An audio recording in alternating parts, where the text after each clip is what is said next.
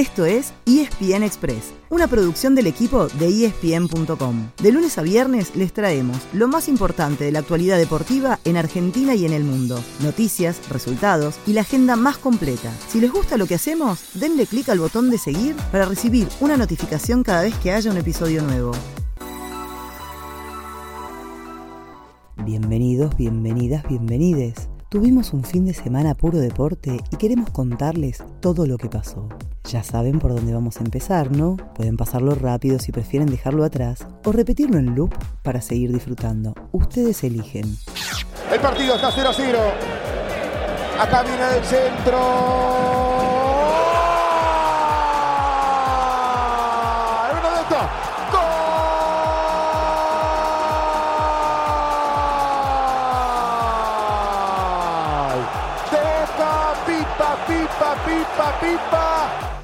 Claro, no era muy difícil adivinar. La noticia deportiva del fin de semana fue la victoria de Boca sobre River en el Superclásico. Fue por 1 a 0 en un partido muy cerrado en la bombonera. La diferencia la hizo el gol del Pipa Benedetto en el segundo tiempo, pero lo más relevante es que así el Ceneice se metió de lleno en la lucha por el título. Además, para que sea un fin de semana teñido de azul y oro, en la reserva también ganó Boca 2 a 1 y sigue liderando el torneo con mucha comodidad.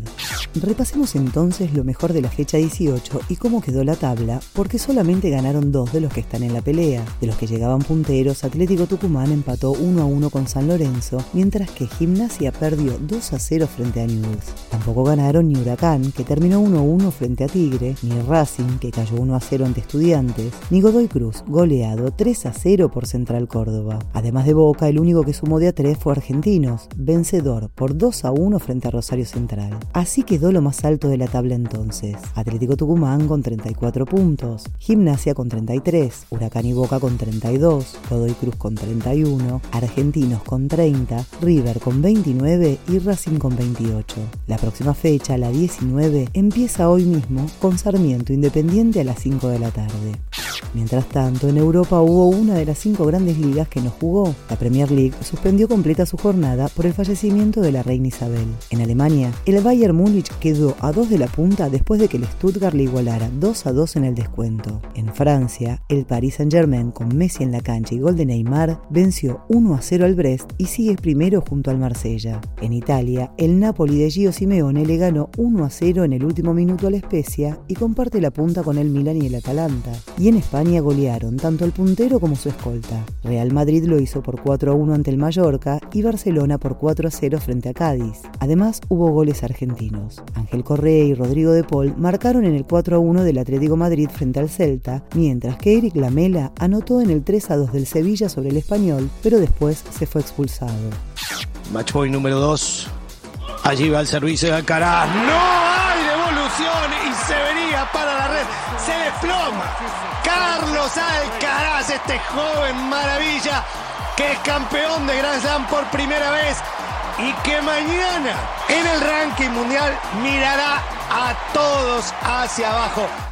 El tenis tiene nuevo número uno del mundo y es el más joven de la historia. El español Carlos Alcaraz lo consiguió tras vencer en la final de US Open al noruego Casper Ruud. Charlie lo hizo con 19 años, 4 meses y 7 días, desplazando así al australiano Leighton Hewitt, quien en 2011 había llegado a lo más alto con 20 años, 8 meses y 23 días. Entre las chicas, la campeona fue quien ya era número uno del mundo, la polaca Iga Świątek, tras superar a la tunecina Ons Jabeur.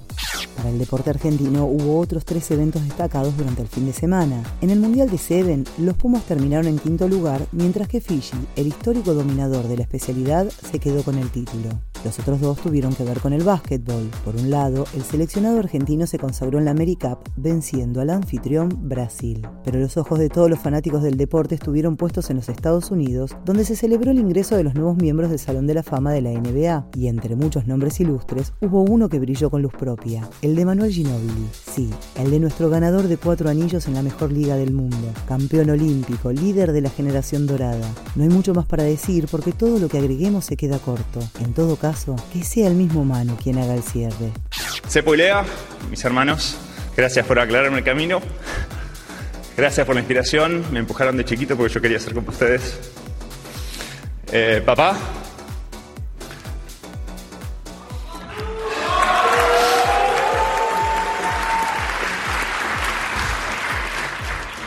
Como, como me hubiese gustado que estuvieras acá. Y puedas entender lo que está pasando hoy. Mi primer fiel y más grande seguidor. Te, extra- te extraño mucho, viejito. Ese fue el final del episodio de hoy. De lunes a viernes, al comenzar el día, les contamos lo que pasó y lo que se viene en el mundo del deporte. Los esperamos en el próximo episodio con mucho más y ESPN Express.